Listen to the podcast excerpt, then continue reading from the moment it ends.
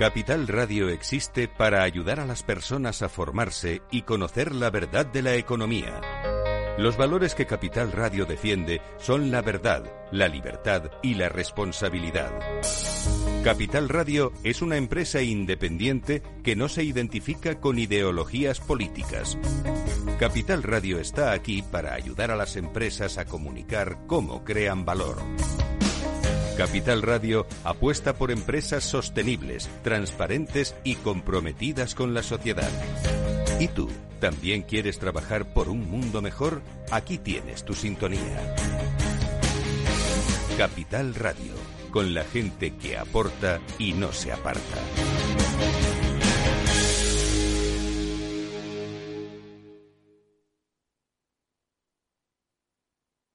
El Estado Ciudad con Ramiro Aurín y Diego Jalón en Capital Radio. Programa patrocinado por Suez Advanced Solutions, líder en soluciones integrales en gestión del agua y la energía.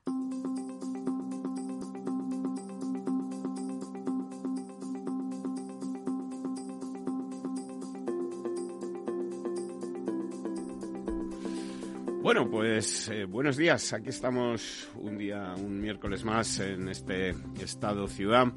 Hoy no tenemos con nosotros a nuestro director, don Ramiro Aurín, eh, que ha tenido bueno, pues, eh, la desgracia del fallecimiento de su madre y que estará de nuevo con nosotros la semana que viene, pero sí que está eh, don Lorenzo Dávila. Buenos días, Lorenzo. Muy buenos días, don Diego.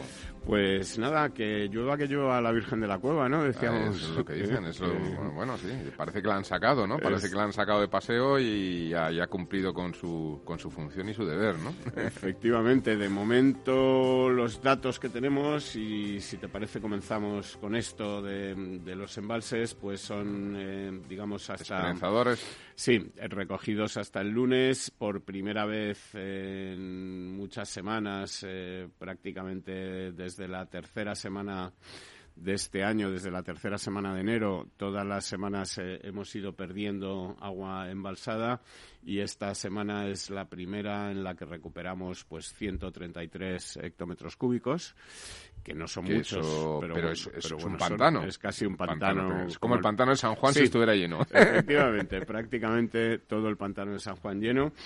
Esto hace que aumente un 0,24% el, el porcentaje de agua embalsada, que se sitúa en el 44%, porque ese es el lado malo, que efectivamente ha llovido, pero tiene que llover mucho más. En estos datos no están recogidas las lluvias del lunes, que fueron abundantes, muy abundantes en zonas de Andalucía, en, zonas de... Bueno, hasta 120 litros, ¿no? Sí, eh, cayeron en Málaga. En Málaga, efectivamente, con incluso algún episodio de inundaciones puntuales, etcétera, sin demasiados daños eh, materiales.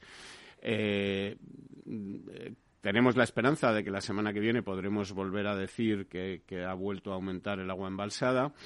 Eh, pero como, como decía, pues estamos en una situación en un 44% cuando la misma eh, semana del año pasado estábamos en el 63% y la media de los últimos 10 años para esta semana es del 65%, es decir, que estamos casi 21 puntos por, por, por debajo, de, de, la, de, la, media de los últimos 10 años. ¿no?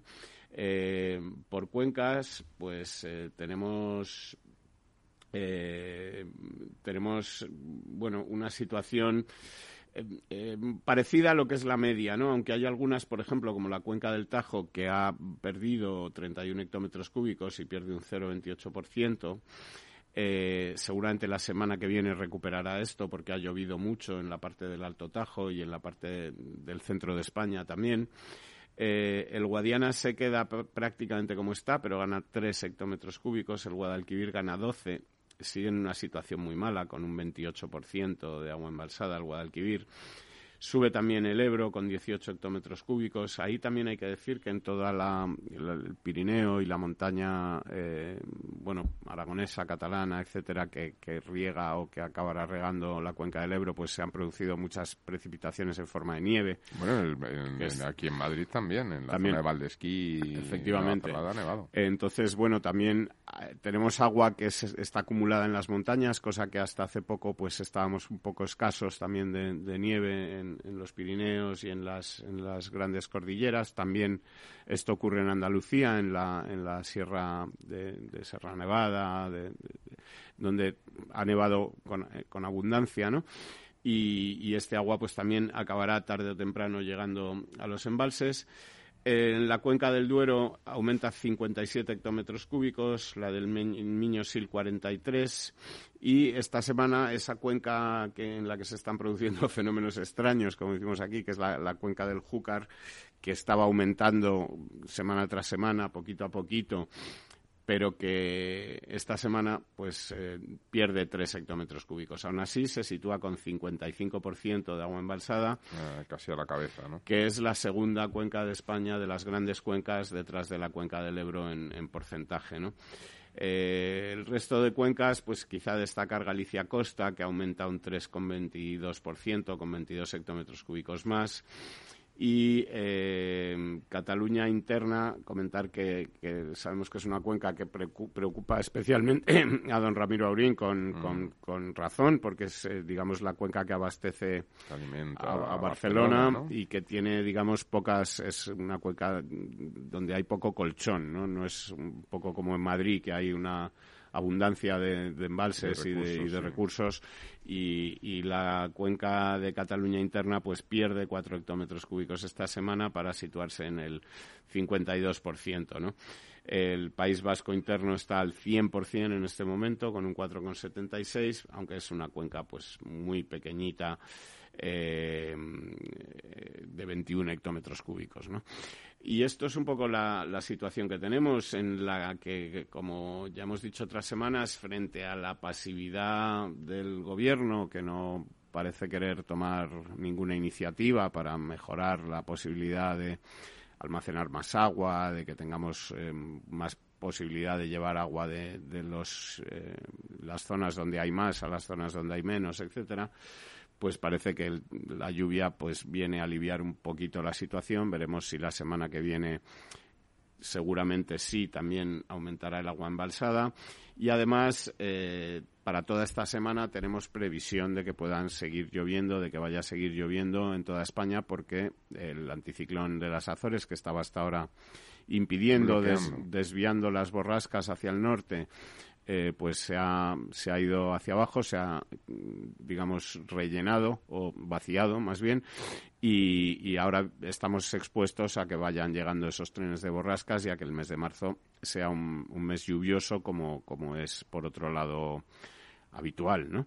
Eh, y lo que es muy poco habitual es este episodio que hemos eh, tenido ¿no? de, de, calima, de polvo sahariano. poco habitual en el centro y norte de la península, sí, sí, en el sur esto ya se ha dado más veces. Efectivamente, no, es un fenómeno habitual, muy habitual, por ejemplo, en Canarias, eh, bastante habitual o más habitual en las zonas del sur de España, donde es por proximidad es más fácil que, este polvo sahariano llegue, pero eh, el episodio en el que, eh, que, hemos tenido estos días, que ha llegado pues a, Cantabria, ¿no? Ha llegado... Bueno, yo he oído esta mañana en, una radio, según venía en el coche, que, iba a llegar hasta la, hasta, las, hasta, digamos, hasta la frontera alemana, ¿no? O sea, que realmente en menor intensidad, pero que realmente ha sido un fenómeno intenso y fuerte, ¿no? Sí. Y como usted decía, o me contaba antes de, entrar... Eh, en, el aire eh, parece ser que es muy positivo para el campo, ¿no? Cuéntenos eso porque eso sí que es interesante. Bueno, sí, es un, es un fenómeno que está, aparte del, del las molestias ¿no? que produce por, por bueno pues que, las molestias que todos hemos sufrido los que tienen coches los que tienen que circular las molestias respiratorias eh, la incomodidad ¿no? en los ojos eh, etcétera pues tiene un lado positivo igual que lo tuvo en su día Filomena, que también produjo inmensas molestias, pero que por otro lado pues rellenó los acuíferos y eh, generó una gran cantidad de agua eh, que, empapó los suelos, ¿no? Pues eh, esta calima tiene, y es un fenómeno que está muy estudiado, no para España, pero sí que se sabe desde hace tiempo y hay muchos estudios al respecto, que este polvo del Sáhara que atraviesa el Atlántico, ¿no? nos hace eh, nos parece sorprendente que el polvo del Sáhara pueda llegar a Alemania o a Cantabria, pero es muy habitual que transportado por los vientos alisios eh, este polvo que llega a, Canarias siga, eh, digamos, la ruta de Colón y llegue a, América. Y está muy estudiado que sus eh, propiedades fertilizantes, porque es, un polvo que está cargado de fosfatos, que está cargado de minerales, de, hierro, eh, está muy estudiado que, es el que contribuye a la fertilidad del Amazonas, ¿no? a que el Amazonas sea una zona eh, un, pedazo de la tierra donde hay una fertilidad inmensa, donde hay gran crecimiento de plantas.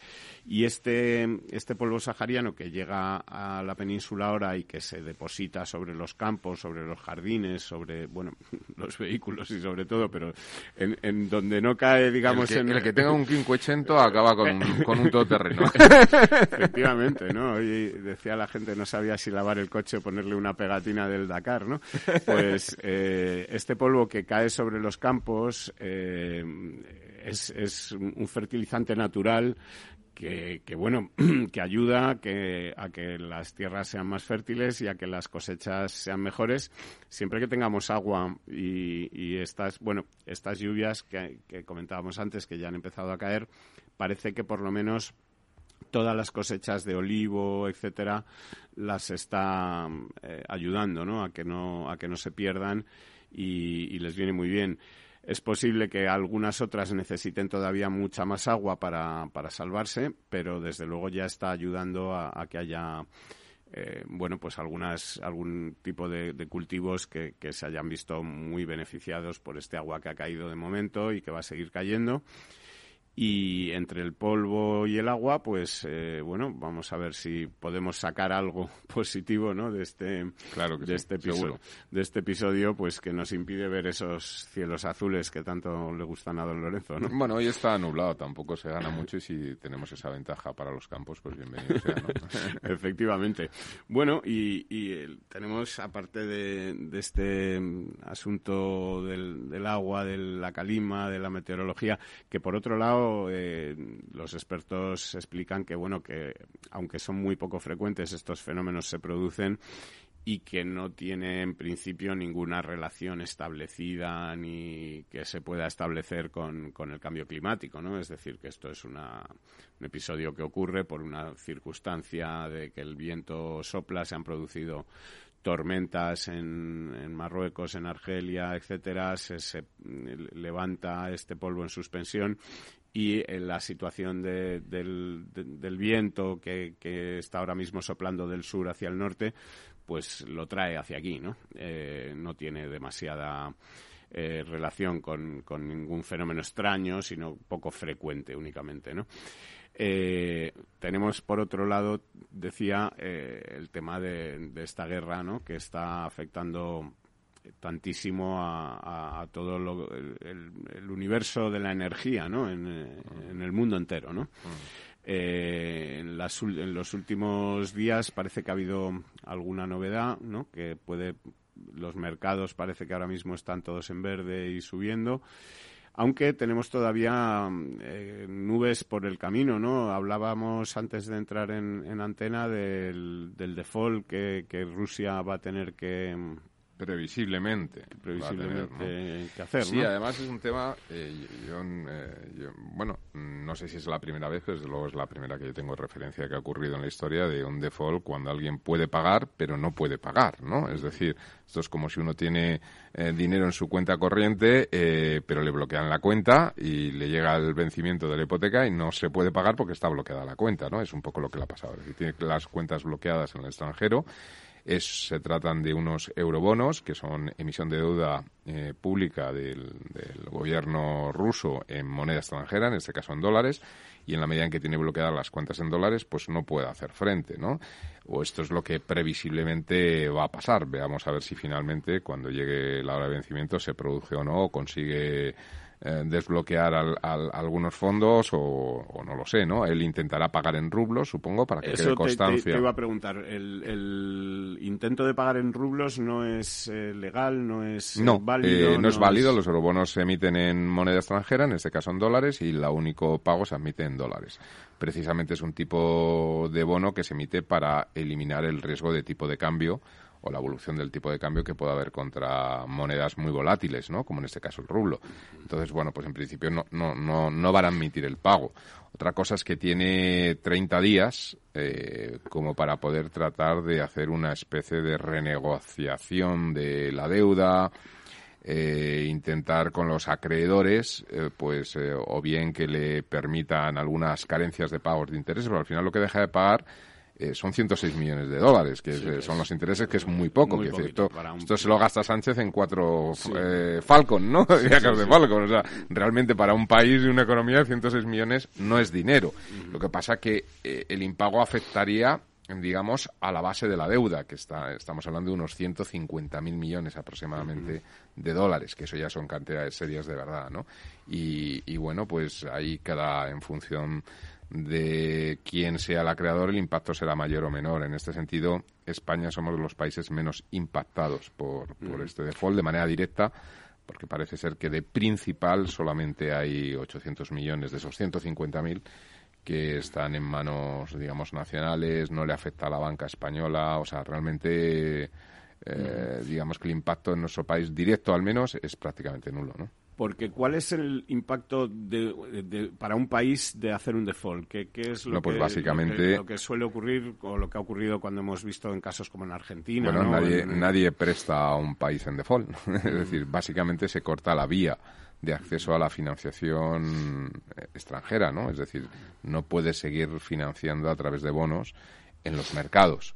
Eh, podría haber una financiación política, me refiero a otro tipo de regímenes que, quieran entrar o financiar, eso es otra historia, pero en principio los mercados se cierran hasta que se, se pague los intereses o, se renegocie.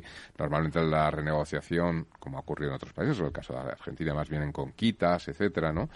Pero al final uno tiene que hacer frente a la deuda, si no, pues como, como hace un banco si dejas de pagar tu deuda, que ya no te presta, ¿no? Pues, pues es el cierre de la fuente de financiación. Lo cual, bueno, como el dinero es líquido, pues eso implica que una fuente de financiación que iba hacia una economía como la rusa, pues pasa a ir a otros países. al final el dinero se mueve, ¿no? En principio ese sería el impacto más, más directo, ¿no?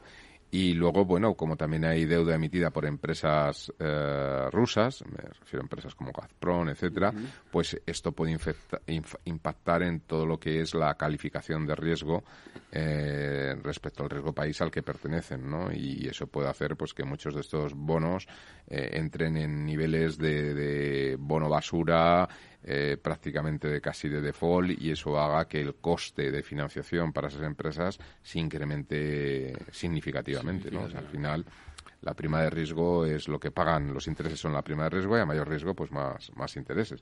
O incluso la prima de riesgo podría llegar al punto de ser infinita, que es que nadie le presta, ¿no? Es decir... Eh, sería entonces, como decías cuando hablas de otras potencias, otros regímenes y tal, eh, una mayor dependencia ¿no? de China y de... Bueno, básicamente estaba pensando efectivamente en China. No es porque no haya otros regímenes que puedan prestarle, pero que puedan prestarle, digamos, eh, ideológicamente, pero desde luego económicamente lo único que tiene capacidad de respaldar posiciones de inversión en ese país es China, ¿no? Pero claro, al final que, no, que no lo hará de todas formas, aunque dices políticamente no lo hará gratis Tamores, sino claro, que lo hará a cambio de, decir, al final, quedarse con... Y además, en este sentido, China ya, ya nos ha mostrado cómo actúa en estos casos en otros países, otras economías, pensando en Venezuela, etcétera, cuando entra en estos procesos de financiación, cuando se producen los vencimientos, cómo se va quedando con cosas, ¿no? Entonces, bueno, pues efectivamente no es que incremente la dependencia, es que al final se convierte en una especie de sucursal de, ¿no? Está, vendiendo, eh, está vendiendo el país, el, país efectivamente, ¿no? Suponiendo que, que respalden, ¿no? que de alguna forma respalden la financiación a la economía. Porque al final, en estos momentos, esa financiación, ¿a dónde va a ir, no? A financiar una guerra sería el, principal problema, ¿no?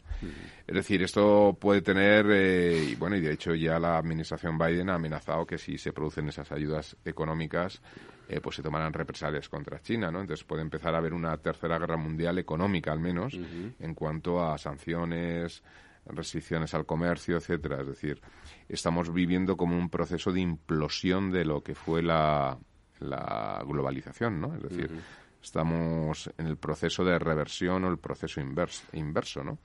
Eh, que realmente desde el punto de vista de la, del anuncio de dicha reversión, pues yo recuerdo aquel eslogan de la administración Trump de American First, ¿no? Es decir, ese para, pongamos coto al proceso de globalización, volvamos hacia atrás, ¿no? Lo cual, bueno, pues eh, tiene cosas eh, buenas, pero muchas cosas malas, lógicamente. Claro, porque todo el comercio, ¿no? De, es decir, eh, Europa había decidido que, que, China fuera la fábrica del mundo, ¿no? bueno, Europa, y, Europa y este, sitios el, mundo entero, África, ¿no? Prácticamente, claro, ¿no? Es decir, que todo se producía en China y, y, a partir de ahora pues habrá cosas que habrá que empezar a producir. Eh, ya lo estamos viendo con los chips, ya lo estamos viendo con algunas... Eh... A ver, va, va a suponer una reindustrialización de países o economías, básicamente Estados Unidos y Europa y Japón, que se habían desindustrializado y habían hecho una transición hacia un sector terciario tecnológico, digamos, ¿no?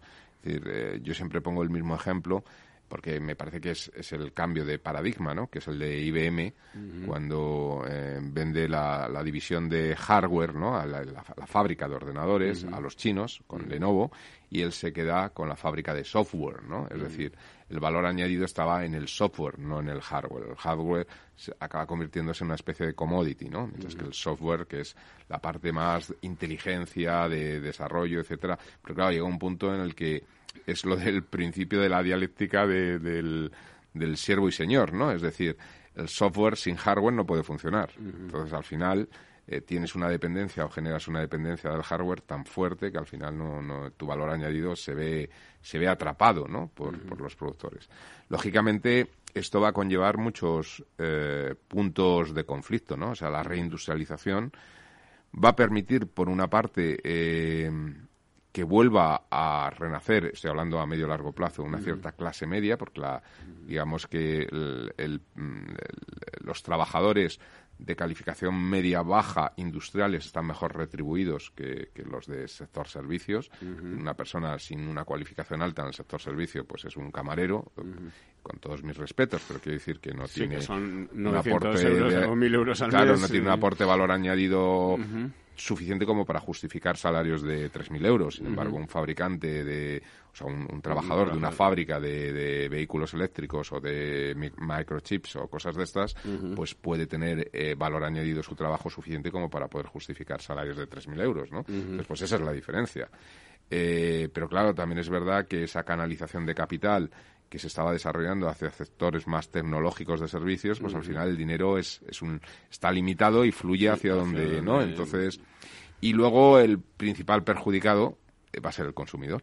Es decir, se puede mejorar la calidad del empleo, se puede mejorar o crear de nuevo una cierta clase social, mm. como eh, pudimos vivir en España en los procesos de máxima industrialización, me estoy refiriendo a años 70, 80, etcétera, pero eh, claro, eh, los, los, productos finales van a ser mucho más caros, con lo cual... Vamos a seguir eh, hablando de esto ahora después de la publicidad.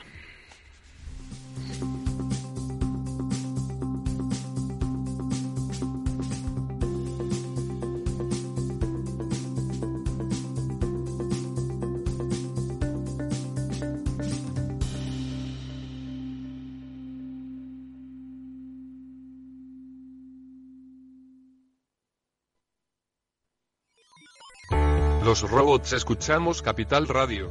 Es la radio más innovadora. Oímos a Saragot, con Luis Vicente Muñoz. Ahí le has dado. Esto es Capital Radio. Di que nos escuchas. Tu radio en Madrid 105.7. Capital Radio. Memorízalo en tu coche. Gráficas Naciones. Más de 50 años de experiencia en el sector de las artes gráficas. Apostamos por la última tecnología tanto en impresión offset como en digital y gran formato. Realizamos todo tipo de impresión. Tarjetas de visita, folletos, libros, vinilos, decoración y montaje de stands. Más información en el 91 629 2145 o en gráficasnaciones.es.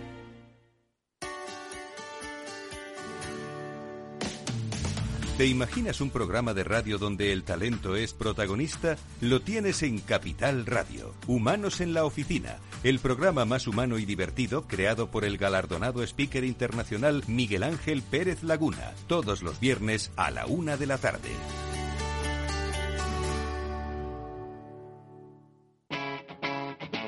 Capital Radio.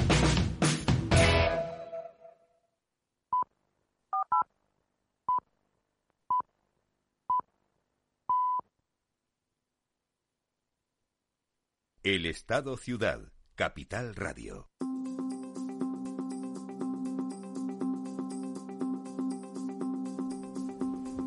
Bueno, pues nos estaba explicando don Lorenzo cómo los precios, si esta, digamos, globalización se va revirtiendo y, volvemos, digamos, a producir eh, bienes en, los países europeos y en los países occidentales, eh, vamos a tener que pagarlos más caros, evidentemente, ¿no?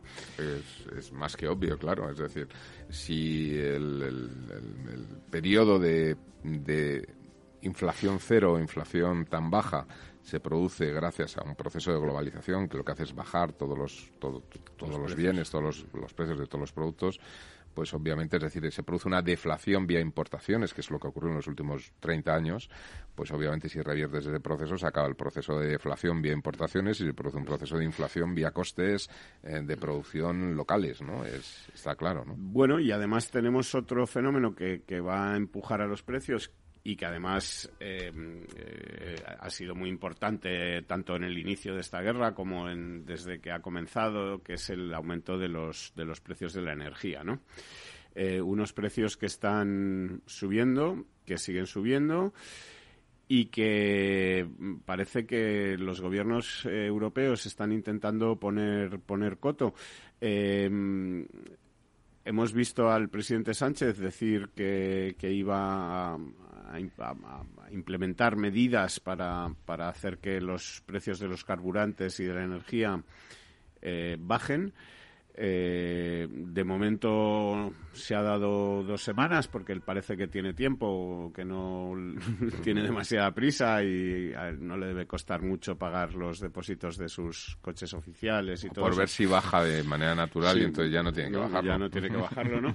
Eh, pero lo, que es cierto es que, que, bueno, que los precios, por ejemplo, de los carburantes en los que el gobierno hay otros países europeos que ya están empezando a actuar y que ya han actuado eh, digamos que podría hacer un decreto, igual que lleva haciendo decretos estos dos últimos años, y de manera inmediata reducir los impuestos, el precio del carburante tiene dos impuestos que lo graban. Uno son los impuestos sobre los, el impuesto sobre los hidrocarburos y sobre este impuesto que se suma al precio, digamos, al precio de, lo que es el carburante, luego se carga el IVA, ¿no?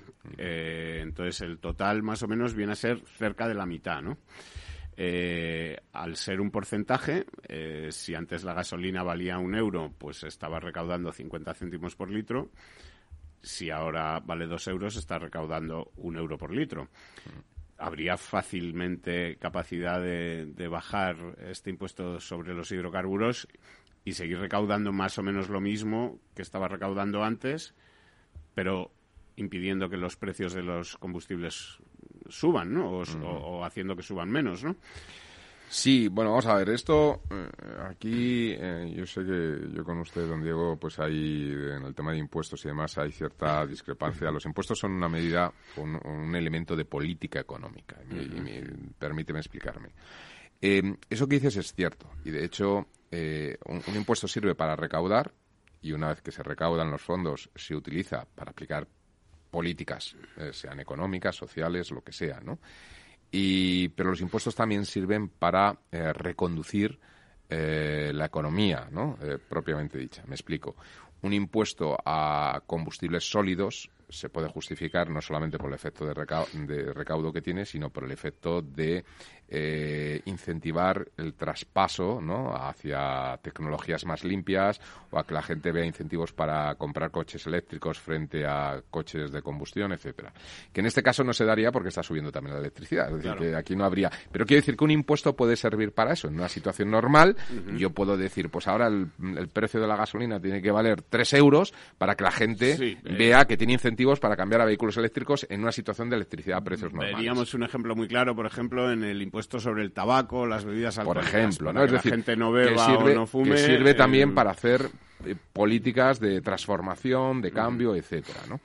Eh, no solamente recaudación. Dicho lo cual, efectivamente, dado que aquí en las alternativas, es decir, se, perdería un poco la justificación de política desde ese punto de vista del cambio, de la transformación ecológica o medioambiental o lo que quieras, eh, porque la electricidad también ha subido mucho, pues lo razonable es tratar de ver la otra componente que tienen los impuestos, que es recaudatoria, y poner un cap que es yo, yo creo que sería lo, lo, que tenían que haber hecho desde el principio con la subida de la electricidad. Decir, vamos a ver, en condiciones normales del mercado, ¿qué es lo que recauda el Estado a precios normales de la electricidad? Pues recauda, me lo estoy inventando, 15.000 millones de euros. Bueno, pues alcanzado los 15.000 millones de euros de recaudación, ya no hay más impuestos. Es decir, quitamos el, impuesto. No, es que quitemos el impuesto, es que digamos que el impuesto es un porcentaje hasta llegar a un, nivel de recaudación. Llegado a ese nivel de recaudación, pues se, acaba el, impuesto. Por lo tanto, efectivamente, seguiría subiendo si suben las componentes de la energía, pero subiría, como tú bien dices, la mitad. Por eso, ¿no? Porque seguiría subiendo por el coste del petróleo, pero, no por pero no por la parte de los impuestos. Yo creo que eso hubiera sido una medida eh, muy popular. O sea, yo lo que no entiendo cómo no, no ven que eso hubiera tenido un tirón, porque al final todo el mundo entiende que si suben los mercados internacionales y que España es un país dependiente del exterior en, recursos energéticos, pues si sube, pues ha subido, ¿no?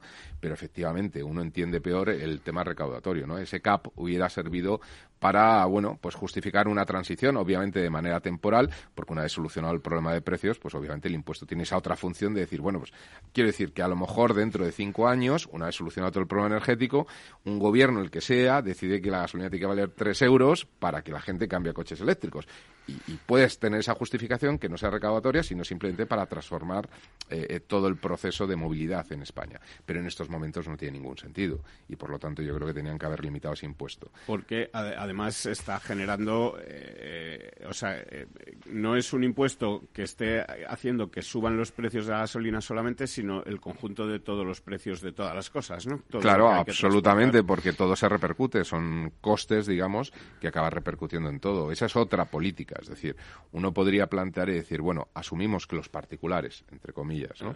mantengan los precios de mercado, incluso sin disminuir impuestos, pero eh, aquellos eh, profesionales que necesitan el combustible para el transporte. y que repercute y produce una cadena inflacionista en otros productos, pues a estos, pues se inventan un carne igual que está el pasaporte COVID, pues un pasaporte comercial o transportista o, o de empresas, etcétera, por el cual eh, su precio es otro, es decir, hacer una especie de diferenciación de precios en las mismas gasolineras, ¿no? Y que vaya contra cargo de los impuestos, no, no tiene por qué ir en contra del gasolinero, digamos, ¿no? De la gasolinera.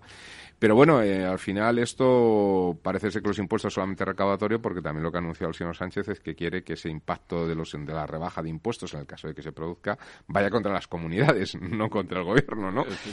Cosa que de manera natural también por el tema de los porcentajes ya parte iba para la comunidad, porque el IVA se distribuye, ¿no? Los ingresos de IVA va también dividido entre gobierno y comunidades.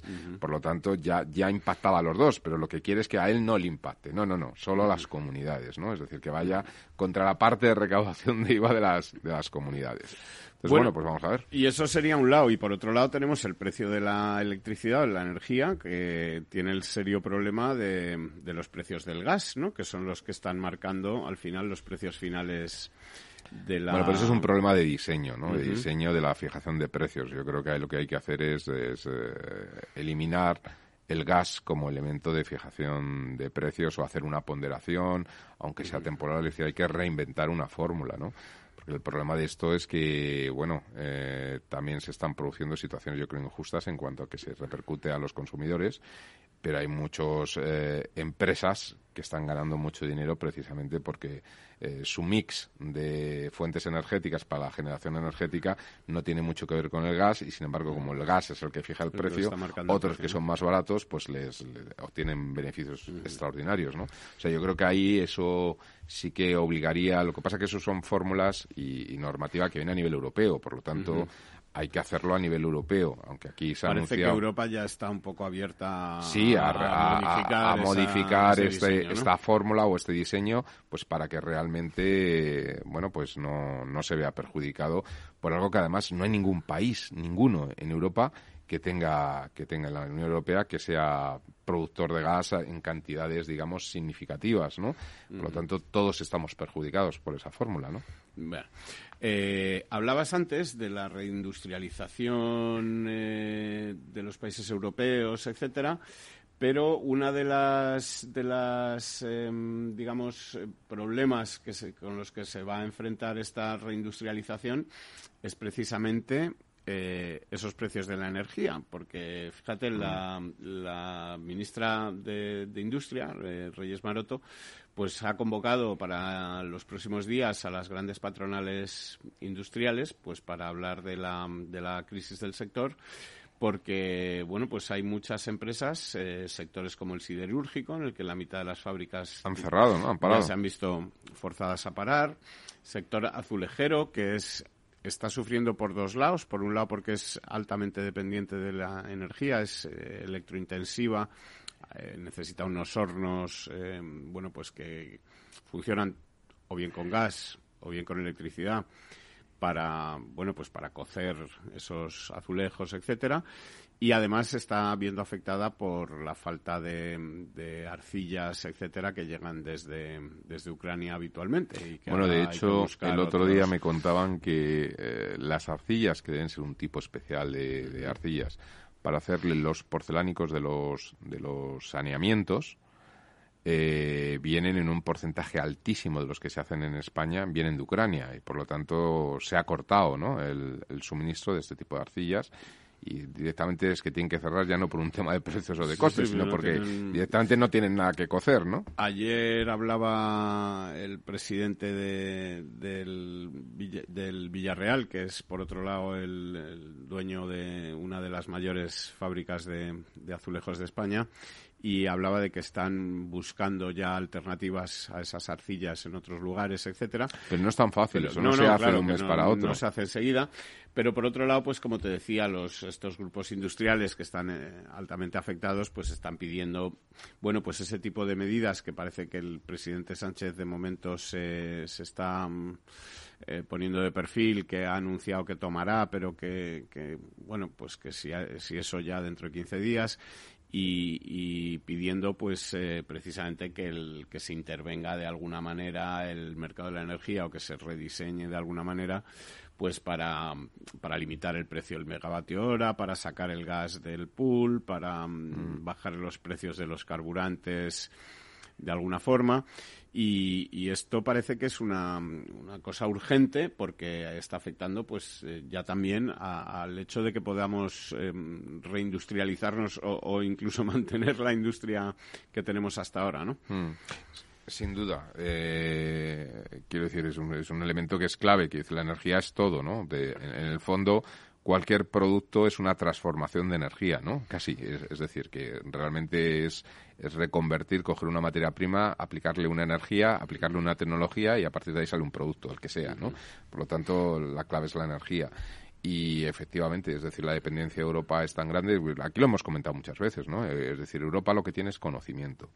Y gracias a ese conocimiento, pues los ciudadanos deberían de confiar en sistemas de producción eléctrica que, que, que, son ultra seguras, ultra limpias, como es la energía nuclear, ¿no? El único país que realmente se mantiene en activo en, dentro de la Unión Europea es Francia. Y bueno, pues a mí me da sinceramente muchísima envidia, ¿no? Porque es el único país que, que puede tener autosuficiencia a nivel eléctrico. Es un país, ves, que sí que podría porque puede, porque tiene base de generación eléctrica, eh, poner gasolinas a 5 euros si quiere para que la gente se compre coches eléctricos porque tiene fuente de generación eléctrica podría tener la, en, nuclear. eso es. Eh, sin embargo pues claro en, otros países pues estamos muy limitados. En España con esa moratoria las pocas centrales nucleares aunque todavía suponen por encima del 20% ¿no? de, la generación de electricidad y eso que son ya centrales antiguas eh, que están, bueno, pues amenazadas permanentemente por cierres. Y claro, el problema principal es como lo del cambio, todavía el cambio de, las, de la materia prima de las arcillas, se pueden buscar otros caladeros, por decirlo de alguna forma, en meses. Pero claro, hacer una central nuclear eh, entre proyecto y construcción, podemos estar hablando mínimo, mínimo de cinco años, ¿no? Y este es el problema, ¿no? Que a corto plazo no tenemos ninguna, ninguna solución. Y bueno, pues mira, yo estoy bien mirando ahora aquí por, por este fabuloso ventanal que tenemos aquí en, el estudio y hoy es un día sin sol, y hoy es un día de calma absoluta. casi viento, efectivamente. Eh, y por lo tanto hoy es un día que no sé cómo tenemos estas luces encendidas ni cómo estamos hablando por la radio a través de estos aparatos electrónicos, etcétera, porque tendríamos que volver a las cavernas, ¿no? Efectivamente. Bueno, además de, los precios de este gas que nos llega de Rusia, eh, comentar a los oyentes pues que están subiendo también, por ejemplo, los precios de la bombona de butano, los precios del gas licuado del petróleo, que suele llegar de otros lugares pues mm, alejados de, la, del conflicto con Ucrania, pero que por el, el hecho de, los, de la subida del, del, gas eh, ruso, digamos, pues sube también, porque como es la alternativa, pues eh, lógicamente también sube. Y, tenemos eh, también subidas, eh, perdón, y tenemos bajadas en el precio del petróleo, que está empezando a bajar, está ya por debajo de los 100 dólares el barril, que digamos son precios anteriores al, al comienzo de la guerra, pero que sin embargo, pues todavía, como es habitual y ya sabemos que ocurre prácticamente siempre, pues, pues no lo vemos reflejado en, en, los, en los surtidores, ¿no? que suben enseguida, pero a la hora de bajar, pues, pues tardan, tardan bastante más. Eh, vamos a ver lo que dura esta situación, qué capacidad o qué interés tiene el gobierno en, en poner eh, solución a todo esto. Eh, y eh, si quieres, yo creo que podemos dejar de momento este tema ya para siguientes programas vamos a tener que comentar. Y hay una noticia que me ha llamado mucho la atención por hablar de algo positivo, que, no está mal Viene bien, eh, que es, eh, bueno, un informe sobre uno de los mayores desarrollos inmobiliarios eh, que se está haciendo en Madrid, que es incluso mayor que, que el Madrid Nuevo Norte o que Valdebebas o que el Cañaveral, que es el desarrollo de los, de los berrocales, ¿no? que es uno de los futuros barrios de la capital eh, madrileña, vamos, de la capital de España, eh, cuyas primeras viviendas comenzarán a construirse en 2023 y que, mm, según este informe, el impacto socioeconómico acumulado de este proyecto de los berrocales en el PIB de la Comunidad de Madrid está cifrado en más de 8.700 millones de euros y más de 167.000 empleos acumulados. ¿no?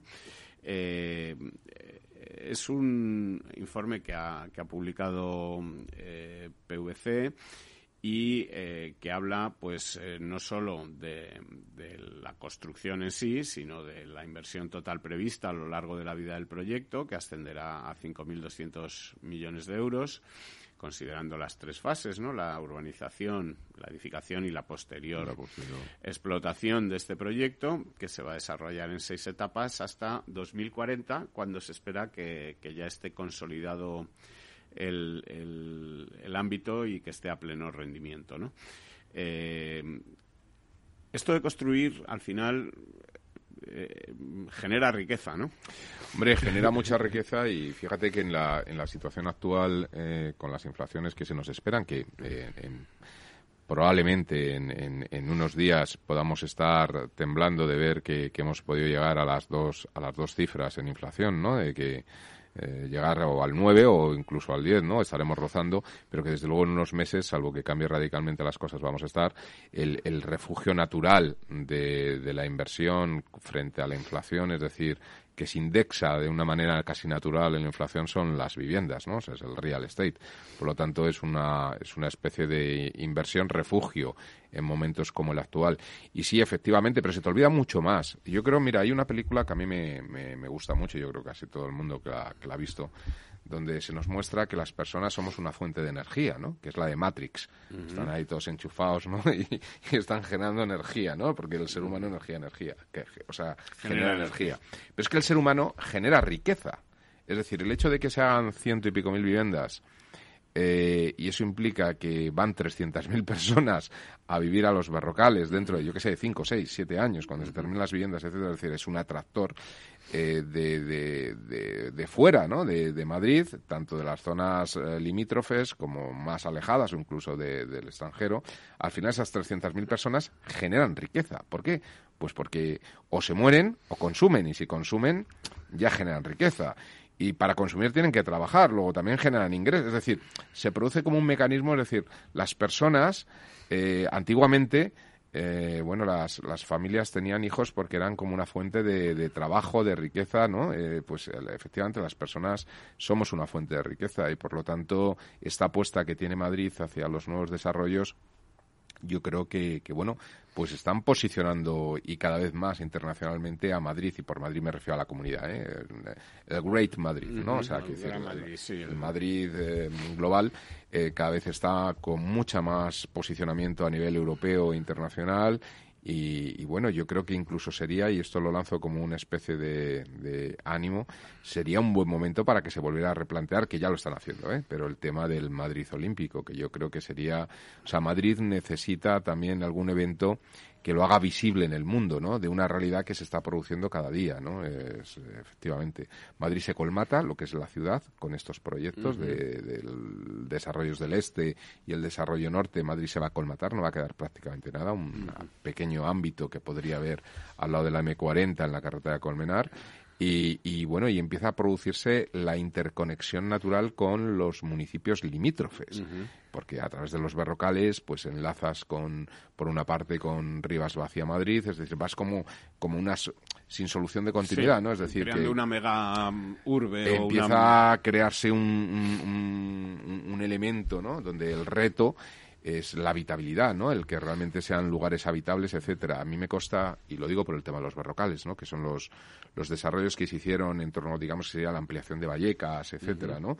Eh, bueno, pues ahí va uno del, yo, yo creo que es el mayor parque o, recinto verde como eh, que va a haber en toda la comunidad de Madrid, probablemente de España, que además es un desarrollo de un concurso que ganó Toyo Ito en su momento, que es uno de los grandes arquitectos japoneses de, la época, eh, abarca el equivalente, todo el desarrollo global de los desarrollos de, Vallecas, el equivalente a seis paus como la de las tablas, por decirlo de alguna forma, eh, que se pensó en un principio hacer en, en, fases, lógicamente, y que, bueno, le da una riqueza en términos de calidad edificatoria a todo el este, es decir, también eh, a veces se nos escapa esto, ¿no? Pero estos nuevos desarrollos lo que generan en zonas más deprimidas o barrios más, digamos, de, suburbanos o de suburbios en la época de crecimiento de los años 60, etcétera, de repente a su lado, por el otro lado, es decir, barrios que tenían por un lado el, el Madrid noble y por el otro el campo, la nada, empiezan a tener por el otro lado edificios nuevos con una calidad en términos de calidad edificatoria, espacial, urbana, eh, de transportes, etcétera, que se quedan en un, en, un punto donde realmente dejan de estar aislados, ¿no? De ser un poco los márgenes del suburbio, ¿no? En el sentido operativo del suburbio. Y, acaban mejorando también. Y acaba mejorando todo el tejido, la intercomunicación, la interrelación social. Es decir, que el crecimiento urbano tiene muchos puntos positivos también desde el punto de vista social. Eh, esto a veces eh, cuesta, cuesta ver, ¿no? que a veces el campo tiene que ser campo y dejarlo como campo, ¿no? y, la ciudad tiene otros elementos y el reto está en hacerlo realmente interesante y habitable, ¿no? Y yo creo que ahora sí hay mucha sensibilización en este sentido, ¿no?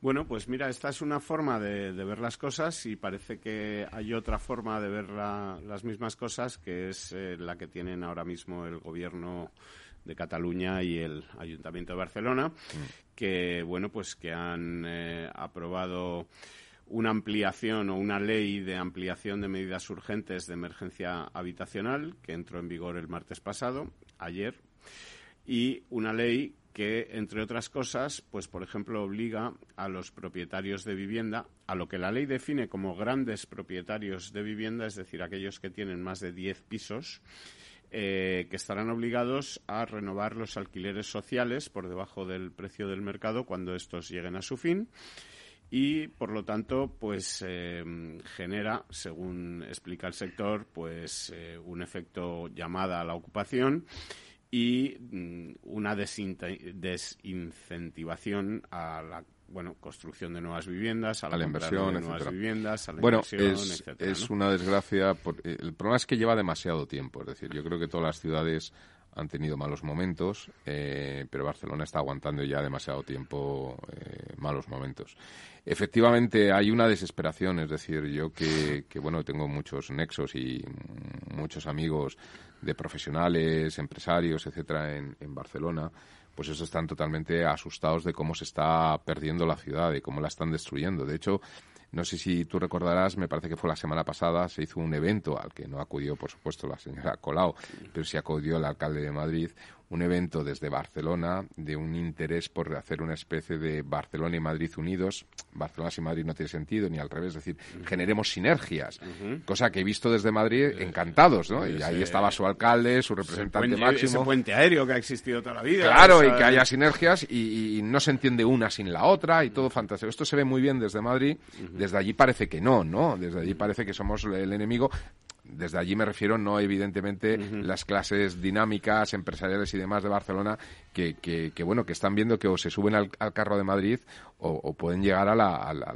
bueno pues a una situación de decadencia absoluta. Y es una lástima es una ciudad bellísima es una ciudad con un potencial brutal pues, una posición en Europa espectacular y bueno pues es, es una lástima y un tejido empresarial y, emprendedor histórico muy importante que se está perdiendo ¿no? Eh, radicalmente. Sí, porque es curioso además como esta alcaldesa eh, que digamos llegó a la alcaldía con uno de sus grandes banderas que era la de crear vivienda social y digamos eh, vivienda para todos ha sido incapaz de construir un vivienda, ¿no? Y ha sido bueno, incapaz, últimos... no solo de construirla ella, sino que ha conseguido impedir que la puedan construir los demás, es decir, que, mm. haya inversión privada que quiera mm. construir viviendas. Bueno, ahí, ahí eh, efectivamente, es decir, durante los últimos seis años, eh, no sé si ha habido 30 o treinta y tantas viviendas de promoción social, ¿no? Es decir, realmente ha sido una parálisis de la ciudad, ¿no? Eh, pero bueno, es, es lo que tienen, ¿no? Quiero decir, al final eh, yo lo hablo con mis amigos de barceloneses, digo, bien, pero esta mujer está ahí porque alguien la vota, ¿no? Alguien la vota. Digo yo. Pues efectivamente, que vayan pensando a quién votar, porque las municipales, bueno, cada vez están más cerca. Y también está más cerca que nos veamos el miércoles que viene o que nos escuchemos el miércoles que viene. Hasta el miércoles, don Lorenzo. Hasta el miércoles.